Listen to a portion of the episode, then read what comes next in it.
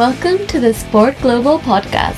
スポーツグローバルは海外スポーツ界で働く日本人によるスポーツを通して世界に挑戦したい日本人を支援するプラットフォームです。Find out more at sportglobal.jp スポーツグローバルポッドキャスト海外かけるスポーツビジネスのリアル。海外でのスポーツビジネスに関して実際に海外で活躍している日本人の方をゲストに招きその仕事に関して深掘りしていくポッドキャストシリーズです第4回目最終回の今回はゲストの大悟達彦くんに最近決まった新しい仕事での抱負そして、達彦ストーリーの今後、将来へのビジョンなどについて伺っていこうと思います。そして今回もスポーツグローバルメンバーから滑らない男、マッスル、アベッスル君も参加してくれています。まずはアベッスル君、よろしくお願いします。よろしくお願いします。はい、えー特にね、ここも突っ込んでこないんですけど、まあ、全然気にせずにいきたいと思います。はい。それでは早速伺っていきたいと思います。えー、達彦くん、まずは新しい仕事ですね。本当におめでとうございますからなんですけども、えー次は一体どのようなことにチャレンジするのか、えー説明してもらえますか？達彦くん、今回もよろしくお願いします。あよろしくお願いします。はいはい。えっ、と、年末にスポーツブランディングジャパンを退社して、しばらく何もしていなかったんですけれども、うんあの、まあ子供もうん。あの最近生まれたので、うん。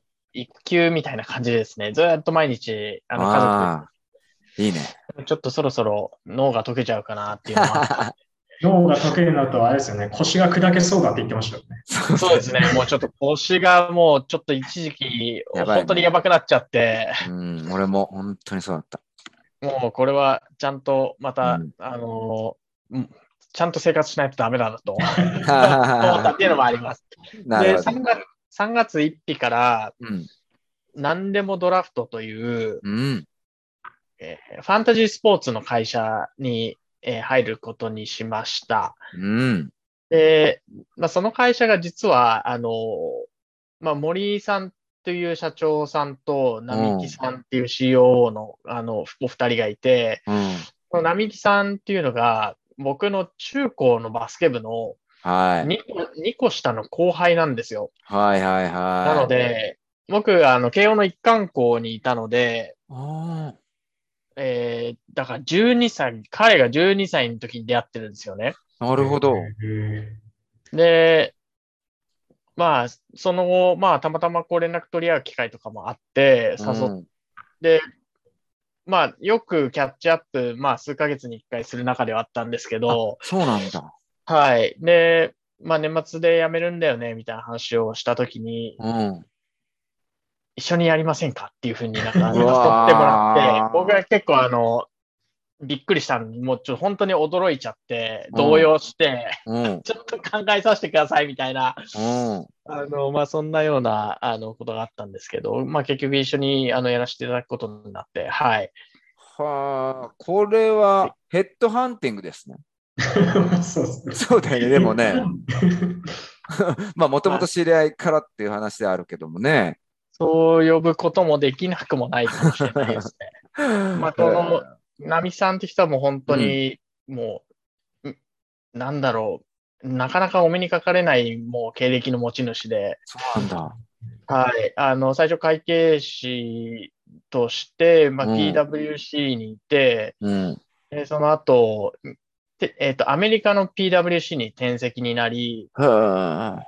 でシリコンバレーにの PWC でしばらくやった後に、多分働きながら確か UC バークリーの MBA に行ってて、はあ。で、べえっと、自動運転の AI の財務責任者、で、最後はバークレーズキャピタルで働いて起業しましたみたいすごいね。恐ろしいぐらい、え、うん。ちょっと意味がわからないぐらい。あの、すごい。あなんか、それこそピカピカのエリートですよね。そうですね。まあ、なんですけど、まあそういうのをみじんも感じさせない、なんて言うんでしょう、こう、まあ人格者で。はまあそんな人が、あの、まあいきなり誘っってきたんで、もう本当に驚いたっていうまあ話ですね。は。はい い。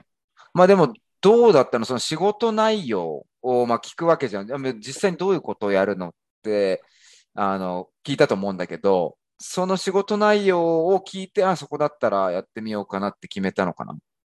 もともとなんかそうのんキャッチアップしていく過程で話は聞いてたんですね。うんあこうーなるほどいう会社起業したよとかっていうのになあで知ってはいたんですよ。あで、あの、ファンタジースポーツっていう世界観も留学してた時に、僕、アメリカ人のクラスメートとかとやってたんで、実際。なるほど。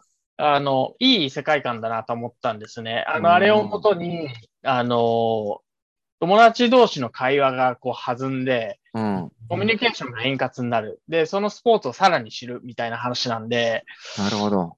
すごい世界観としてはなんかもともといいなとは思ってたんですね。でまあその中で、あの、まあ誘ってもらったっていうこともあって、うん。まあ割とすんなりはなんか、あの、いろいろ考えてみても、まあ割とすんなりいったかな。自分の中でこう咀嚼できたかなっていう感じはします。なるほど。これでも、あれかな。あの、一応、ポッドキャストリスナーの人の中でも、ファンタジースポーツ自体を知らない人もいるかもしれないんで、ちょっとざっくりでいいんだけど、はい。どういうものか説明してもらっていいですか？た例えば、ファンタジースポーツ、えいろんなタイプがあるんですけど、うん。まあ、一番わかりやすいもので言うと、自分だけのドリームチームみたいなのを作るんですね。おーじゃあ、えーっと、例えば、えー J リーグで、うん。えーゴールキーパーはこれが、この人がいいとか、フォワードはこの人がいいとか、でもう全部ピックアップして、うん。実際の試合の成績によってうん点が入るんですよ、その選手に。はいはいはい。だからもう極端な話すると、じゃあその日にもう5点決めて3アシストしましたみたいな人がいたら、もうすごい値が出るわけですよ。なるほど。で、これがゴールキーパーとかにもそういうあの数値のアルゴリズムみたいな設定されてて、うん。で、自分の作ったチームが、うん。えー合計点で、まあ、スコアが出ますと。うん。対して、じゃあ他の人のチームは何点でしたみたいなので競っていくんですね。なるほど。相手っていうか、その競うあ仲間はいるってことだね。そうですね。で、それうんが、あの、仲間内で作るリーグみたいなのもありますし、なるほど。オンラインで今だと繋がれるんで、オンラインで、えーもうバーっとランクが出るみたいなこととかもありますし、うそんーん。な楽しみ方がありますね。なるほど。これちなみに言うと、あの、そこで、えーっと、金銭のやり取りも発生したりするリーグもあったりするの？リーグっていうか仲間？あるものとないものがありますね。うん。だ。アメリカで言うと最近、あの、スポーツギャンブリングが、うんあの合合法化されたりしてるんで、うんえー合法化されてる州では、まあ、金銭は、あの、関わりますし、あ合法化されてない州では、あの、できないとか、あとは、ああの、何でもドラフトはでも、うん。あの、ひもう賭博は絶対にやらないっていうポリシーがあって、ーはい。まあ、そうすると子供たちもできないですし、なるほど。はい。あの、そうじゃなくても十分、あの、やっぱり友達同士のコミュニケーションが増えるとか、そのスポーツの前後含めて、よりスポーツを楽しむことができるとか、なるほど。あの、十分そこで価値があるのではないかっていう、まあそういったビジョンも僕は好きだったっていうことがあります。なるほどね。僕、あれなんですよ、中学校の頃かな、まあ小学校から中学校にかけて、うん。サッカー、サッカーチームを作ろうってゲームあったのを覚えてます？サカツクでしょ。サカツク。おお、知ってる知ってる。で多分サカツクって2が結構流行ったと思うんですけど、ほんとずっとやってたし、で、うん。それで友達と会話が、こう、まあ、ま毎日その会話になって、おい、今日はあいつ取ったよみたいな。はいはいはい、なるほど。試合負けたから消したよみたいな。セーブして。それを、それのさらにアップグレードされてる、もう、なんていうんだろうね、かなりブラッシュアップされてるものだから、多分めちゃめちゃ楽しいでしょうね、やり始めたらね。なるほどね。その、えーっと、ファンタジースポーツの人気度って意味では、えー日本では一体、現時点ではどんな感じなの？達彦君。もう知られてもないっていうステージから少し脱したぐらいだと思いますね。そうなんだ。なるほど、なるほど。はい。だから、ある意味これって文化を作る仕事だと思っていて、うん。まあそれがこう、挑戦でもあり楽しさでもあるかなって思ってます。なるほど。じゃあ実際に達彦君がこの、えー何でもドラフトのとこでやる業務、実際どういう業務をやっているのかを説明してもらっていいですか？ちょっとですね、まだ、あの、あもう本当に入ったばっかりなんで、そっかそっか。あの、まあ、これからっていう感じあるんですけど、まあ、うんあの、結局、スポーツチームとか、うんうんスポーツ団体との、うん。まあ、リレーションをどう構築していくかみたいなのもありますし、なるほど。あの、まあ、社内の何が、あの、今やらなきゃいけないことで、うん。何が僕にできるのか、その中でっていうのを、まあ、整理をしてやっていこうかな、なんて思ってます。あの、まあ、前職と同じで、うん。もう、まあ、何でもドラフト特に駆け出しのベンチャーなんで、うん。これだけ僕、これだけが僕の役割ですみたいなことはやっぱりありえなくて、なるほど。拾える球は全部拾って前に投げていくっていうことですね。なるほどね。でもこれは、えーっと、なんていうかな、その、やっぱり対象となるリーグっていうか選手とかがいるから、やっぱ権利ビジネスみたいな面もあるのかな？そうですね。あの、想像が絡んでくると、うん。当然それは、あの、考慮しなきゃいけないですね。うん。なんですけど、例えば名前とかうん。ス、スタッツみたいなものは、うん。えー公共の財っていう扱いになるんで、あ僕もなんか、この前それが結構不思議で、あ。うん。あのスポーツベッティングの会社に勤めてる人に聞いたら、あうのん。結果の、あの数字うん。は誰のものでもないみたいな判例があるんですよね、確か。ああ、そうなんだ。あ、なるほど。じゃあ、例えば、その、じゃあ明日の試合に関して、この選手をピック、この選手をピック、で、実際その選手がどんだけ活躍したかっていうのは見るけど、そのこの選手、この選手っていうのは、そこ自体に肖像は絡まない。肖像権はないってことだ。合ってる？はい。はあ、面白いね、なんか。まあ、ちょっと安部君言ったように、僕の認識と違ったけど、まあ、そうすることで、まあ、権利ビジネスってよりはまたちょっと違うんだね。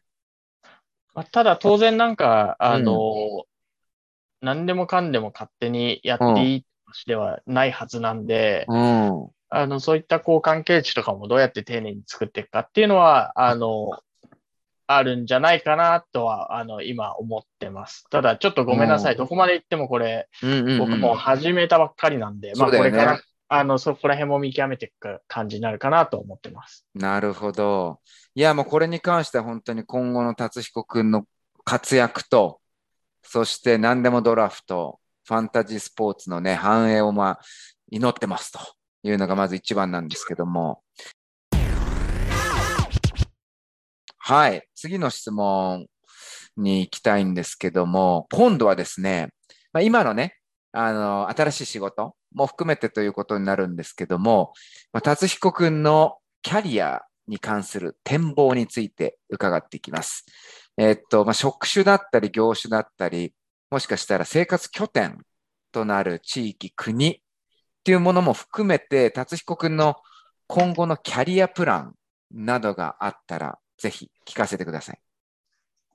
はい。えっと、うん。あまりこう、うん。大層なキャリアプランとか、うん。展望っていうのは正直なくてですね、はいはい。今までもやっぱりこう、やりたいことってなんだろうって思って、うん悩んでも悩んでも結局答えが出ないもんだっていうのはもう痛いほど分かったので、自分はう。んじゃあその時その時で、あの、まあ、楽しいと思うこととか、うん。自分が充実感を思うことっていうのをやり続けるっていうのが、まあ、一つあるかなと思ってます。うん。で、その時に、あのまあ、今僕、高校のバスケ部の監督やってるんですけど、そうなんだ。はい、あの母校の監督やってましへて、え。やっぱりこう、高校生に対して、今は教えてないんですけど、うん教えてる時とかも、まあその精神的なことも含めてうん。指導をするわけですよね。うん。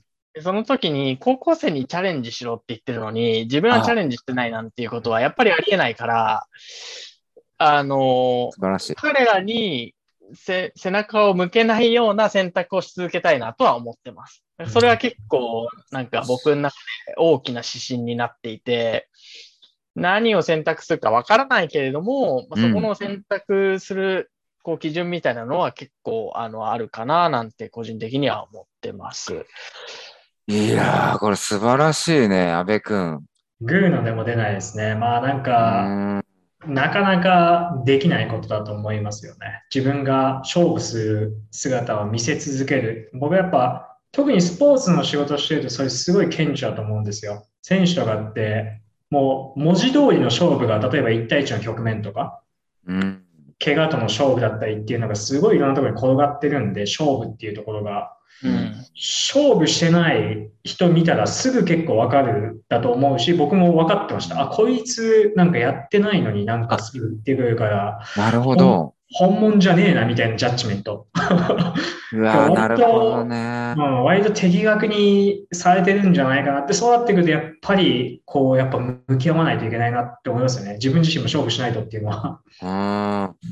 これはだからさ、同じそういう指導されてる方もいっぱいいるけど、そう思ってない人ももちろんいっぱいいらっしゃるだろうし、それでも素晴らしい指導者いっぱいいると思うけど、ただそういう考え方を持つ人って俺は素敵だなって思うんだけど、なんかでも前ね、例えば、あの、西野さんっていう指導者、サッカーの指導者がいらっしゃるんだけど、もう最近は日本代表の監督もされてた。ね、前ガンバ大阪で、あの、大活躍されてましたけど、その方が、西野さんがうちの AFC のイベントに来た時に話してたのが、えーっとね、最近タイの監督、タイの代表の監督したんだよね。でもその前に言ってたんだけど、多分その時も決まりそうだったのかもしれないけど、やっぱり今の時代って、選手が海外にどんどん出るようになったじゃん。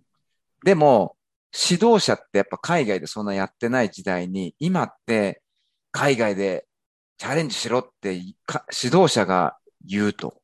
それってやっぱちょっとち違うんじゃないかなって思うんだけど、実際チャレンジ自分はしてるのかっていうのを常に問いかけてきたと。って言ってたんだよね。えーこんなに活躍した人がそんなこと思うんだと思ってたけど、でその後にタイに行ったんだよね。初めてね。西野さんは。だからやっぱそういう思いがあったのかなと思って、それを体現した。でも、そんな早い時期じゃないじゃん。多分60とか越してからのチャレンジだと思うんだけど、でもか、その西野さんの中にそういうのがあったのかなと思って、だからちょっと僕の中にこう達彦君のそれってすごく被るんだけど、そういうふうに選手に言うことに責任を持つやり方、生き方っていうのを何歳でもやっていいんだなっていうのが、すごくいいなと思って、達彦君、素晴らしい考えを持ってらっしゃいますね。えー なんかやっぱり 本当に本当に。高校生とか、まあ、ん中学生とかもそうですけど、自分の親と先生以外と触れ合う、大人と触れ合う機会ってないんですよね。なるほど。で、せっかく社会人で、あうんの、コーチやってて、で、やっぱり影響力大きいじゃないですか。うーん。だからそこ、あと彼らってやっぱり、それこそ偽物だとか嘘の言葉すぐ見破るんで、はあ。やっぱ喋っててわかるんですよね。これが刺さってんのか刺さってないのかっていうのもあ残酷なぐらいわかるし、うんそれがやっぱり自分が、あの、チャレンジして、まあ、まあ、本物に、本物の生き方みたいな言い方が正しいかわかんないですけど、うん。と、やっぱり指導しちゃいけないなとは思思ったんですよね。うん。いやー、素晴らしい。もう学びしかないです。自分もそういうのを忘れちゃいけないなと思うんだけど。これはでも、あの、うんちょっと僕のライフテーマでもあるアスリートのキャリアっていうのはあるんですけど、それでもやっぱ僕が最近、あの、あの、連載してるのでまた書いていくトピックで、やっぱ、うんコーチの重要性すごいと思うんですよ。今。ライオさんが言ってたように、うん。中高生の時ってやっぱ自分のこうロールモデルとなるそのチームメイトとか、うん。でもやっぱりこう顧問の先生とか監督の影響力がものすごいので、その人が例えばあの何もすんなと。そのスポーツだけやってれば何でもいいって、他にも目をくれるなと。うん。教科書なんて全部燃やしてしまえみたいな人なのか、それともこう多角的に見ながら、ただやっぱスポーツ素晴らしいよねと。で、ここはいで全力尽くすことっていうのは、まあ何でもできるようになるんじゃないかみたいな人に出会うかっていうのは、うん。全然違うんだと思うんですよね。いや、本当にそうよね。これは、その、なんてその面だけじゃないと思うんだよね。その、例えばすごいサッカーをし、たサッカーで言うとね、ごめん、サッカーで言うけど、サッカーを知ってて、戦術的にもかん考えてて、どうやって選手を伸ばそうかって考えてる人と、そういう学びもなく、ただやってる人も多分いっぱいいると思うんだよね、指導者って。広いから。でも、どういう指導者に会うかって、本当にサッカーの戦術をすごい教えてくれる人に会ったら、やっぱそこに興味も湧くし、そういうのを考えてサッカーやると思うんだよね。僕は自分がそうやってた時って、そういうことはなかったから、逆に年取って今の方がちょっと分かってきてるじゃん、サッカーのことが。からサッカーやった方がすごく楽しいんだよね。うんそうだからそういう楽しみを子供の時から与えれるってすごく重要なのかなと思うんだよね。か、なんかわざと、あの、学生たちに、うん。え、今スーパーボールいるよとか言って、ああの、送あったりとか、け結構、なんだろう、あの、嫌味じゃないですけど、いいだろうとか言って、あの、海外にいるときに、あの、バスケの試合見てるときとか送ったりとかして、まあ少しでもなんかこう、グローバルに目向けてもらえるといいかななんてあ思ったりとかしてますね。あいいですね。うん。それは素晴らしいし、まあ、あわよくば、その、達彦君が関わるね、あの生徒たちが本当に達彦君言ったように、ちょっとでも海外にさ、おなんか面白そうじゃんって思ってさ、うんうんその人生のどっかに引っかかってくれたらもう最高やね。あ本当そうですね。うん。人生なんてどうなるかわかんないけど、いつかそんな、あ、あの時ね、コーチが言ってたことが気になっててなんて言われたら、最高の瞬間だね。うんあまあなんかそう、そういうのをこう、きちんと軸として持っておけば、どこに向かうにしても、うまあ、間違えることはないのかなっていう気はししますね。なるほど。これ、もしかしたらもう最後の質問なんていう感じで言っちゃっても言ってたかな？もしかしたらなっちゃうけど、You are listening to the Sport Global Podcast. スポーツグローバルは海外スポーツ界に飛び出し活躍する上で必要な情報を定期的に発信しています。詳しくは sportglobal.jp へ。えーっと、まあ、仕事、今度は生活、家族全部含めてね、ひっくるめて、達彦ストーリーっていうのが今展開されてると思うんだけど、その中で、えーっと、今後将来をいろいろ決めていくじゃん。その時に、どう、どういう要素が達彦くんの中で、あの、最も重要な決定要素になってくるの？一個さっき多分言ってくれたと思うんだけど、子供たちに、あのまあ、見本となるようなじゃないけど、ロールモデルになるような生き方もしたいっていうのが一個あると思うけど、それ以外にもなんかあったりする？自分の中で譲れないっていうか、しっかり決定要素としてあるものがあったら。あありますね。おえっと、これ結構2つとも最近出てきたんですけど、はい。今までは、あの、楽しく生きたいとか、いや、まあ、うんチャレンジしたいみたいな、あの、ことを思ってたんですけど、結構、もうちょっと深く最近は考えられてる気がしていて、うん。あれ、一つは、あの、やっぱり、子供ができて、うん。あの、まあ、家族がハッピーになるかどうかっていううん。ところは、もう絶対外せないなって思ってます。うん。で、もう一つは、うん。僕えーこれもう本当最近思ったことなんですけど、うん。長く生きたいっていうのがあって、これは単年齢を長く生きるって話ではなくて、うん。人って、あの、これ最近なんか本かなんかで読んだんですけど、うん。同じことを繰り返してると、うん時間がもうどんどんどんどん早くなっていくみたいななるほど。ね。だから例えば、うんどっか知らない土地に行って、行き、どこかに歩いていきます。で、うんその道はすごく長く感じるんだけれども、帰りはもう道を知ってるから短く感じるみたいな。でも同じ、はい、あるね、あるね、それ。そういうのがあって、うん。確かにって思ったんですよ。うん。で、やっぱりこう、毎日毎日同じことの繰り返しで惰性で生きてると、あっという間に人生が終わって、まあ死んでいくんだろうなと。なるほど。そう考えると、うんまあ新しいことをやり続けて人生長く生きたい。同じ時間生きててもみたいな、あの、まあそういうことを思うと、やっぱり常にチャレンジしていかなきゃいけないなとか、あの、まあ海外に住むみたいなことも、あの、うんありますし、うん。あのそういった、あの、ことを、こう、やっぱ人生で歩んでいく上では大事なんじゃないかなと、なんかそういうふうに思ってます。まあそうすることで、例えば家族とに何か新しいことをやったりとか、経験するっていうことも長く生きられますし、あの、まあそのあたりの、ん結構もうこれ最近しっくりきたんで、あこれいいなって思って、あの、なんか重要なんじゃないかな、自分の中でって思ったって話ですね。いやー、素晴らしい。ちょっと、俺が話すの長くなるから、安部君から先に。いや、もう僕も長く生きたいです。なんだじゃあ、短くお願いします。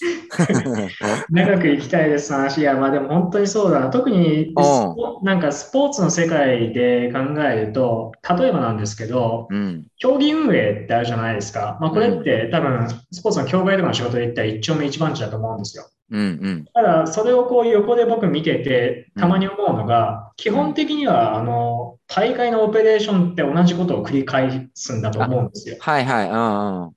で、自分でこう、それこそ戦略を作ったりとか、フォーマットを変えるみたいな、その大会のですね。うんそういうところに関わっていかない限りは、新しい仕事ってこう、どんどん出てこないと。で、それでもう、そこにずっと例えば、居座ることもできるだろうし、それがこう、つまらなくなってスポーツから出てってしまうっていう人もいると思うんですけど、うん。その大悟さんのこのキャリアをこう、今までのこう話を聞いて、鑑みてみると、なんか常にやっぱ新しいことに育ってキャリアをなんか、これスポーツの世界だからそうなのかっていう、もあるかと思うんですけど、うん。積み重ねていってるし、なんか前進してるっていう、うんなんか感じがすごいあるなっていうふうに聞いていて思いました。いや、本当よね。なんかまあ改めてそう、こうやって聞かせてもらってるから特に感じるのかもしれないけど、常にこう、達彦ストーリーは、次の章、次の章へ向かってる感がね、あるよね。で、さっき僕、うん、達彦君の話僕がいいいいなと思ったのが、その、い今さっき3番目に言った、その、えー新しいこと、まあ、チャレンジも含めてやっていきたいっていう理由を言ってくれたじゃん。その方が長く生き、いそうやって長く生きたいからだよね。それってすごくいいなと思うんだけど、しかも達彦君がそこに一個たどり着いたのが最近なわけじゃん。言ったらほぼ、今何歳？達彦君。38です。うん、38歳に置いてここにたどり着くっていうのを、こうなんていうの、この意味をポッドキャストリスナーの人にも理解してほしいんだけど、結構、例えばさ、10代後半とか、20代前半とかの人もな、たくさん悩んでると思うんだけど、この達彦ストーリー、38歳にして、そこの一つの素晴らしいところにたどり着くってことを、もうあるんだよっていうのを分かってほしいっていうか、結構、そうじゃない？安部君もそうだと思うけど、年取ってから全然気づくことたくさんあるし、面白い発見もあるし、そっから盛り上がることって山ほどあるじゃん。うんうん。で、この達彦ストーリーの今の面白いなって部分も、38歳にして気づくんですよ。で、なんか、それに意味があるかなって思うっていうか、そうなんか、うん。僕も結構人生楽しいことたくさんあるんですよ。このスポーツグローバルも含めてなんですけど、いろんなポートフォリオあるなって、あそのすごいポートフォリオを持ってるなって思うんですよね。うんそのランダムドラフトもそうですし、その高校のバスケのその監督とかをやられてたりとか、うん。で、楽しいことたくさんきっとあって、で、うん。まだこう38歳で、うん。我々こう80まで生きるとして、まだ40年以上あるじゃないですか。うん。で、僕もあの今36歳なんで、うん。こんなに楽しいと、すでに今。うん。あと本当にもうね、40年、50年下手したら、うん。どう、で、長く生きたいっていうのも本当にそうだし、もう常にこう楽しくこうもういけちゃうのかって思うと、うんワクワク止まんない感じなんですけどね。ねえ。まあ、そういう感覚をもしこの今回のセッションでね、リスナーの人も感じてくれたらなと、もう本当に最高の話なんですけど、えー、っとね、ちょっと時間来てしまったんですけども、ありがとうございますということで、まあ、第4回にわたってですね、お送りしてきました、このスポーツグローバルポッドキャスト、海外かけるスポーツビジネスのリアル、シーズン2ですね、えー、第5達彦編というのも今回で終わりを迎えます。終わりの前に、達彦くん、今回のポッドキャストシリーズに参加してみて、えー、いかがでしたか？あの、本当に楽しかったです。このような機会を頂戴しまして、うん、本当にありがとうございました。うん、なんかあの、自分の今まで歩んできたキャリアとか、うん、なんでスポーツに関わってるんだっけとかですね、スポーツビジネスのやっぱり面白さとか素晴らしさみたいなのって、やっぱり喋ってみることで、こう再確認できたみたいなこともあるんで、あの、まあ、皆さんと一緒のスポーツビジネス、スポーツ、スポーツの世界で、あの、まあ、今後もちょっとまた頑張っていこうかなっていう気持ちになれたんで、はい。感謝してます。ありがとうございました。いやいや、こちらこそありがとうございました。ありがとうございました。えー、第4回にわたりですね、達彦君には本当に様々なことを伺ってきましたが、まあ、特にね、今回のシーズンではスポーツマーケティングっていう分野に関してスポットライトが、えー、当てられてきました。で、ポッドキャストのポッドキャストリスナーの皆さんの中にも、このシーズンをきっかけにね、その分野に興味を持ってくれた人もいるかもしれません。まあ、それ以上にですね、今回の最後のセッションも含めて、楽しい身になる話がたくさん詰まってますので、まあ、改めて、あの、第1回から4回までまとめて聞いてみるのもいいんじゃないでしょうか。ということですね、第5達彦くんのさらなる活躍に期待しつつ、シーズン2を締めさせていただきます。達彦くん、そして今回参加してくれた安部君もありがとうございました。ありがとうございました。はい、スポーツグローバルポッドキャスト、海外かけるスポーツビジネスのリアル。シーズン3は新しいゲストを迎えて5月から開始する予定ですので、楽しみにしていてください。それではまた次回にお会いしましょう。See you next time. Bye bye.。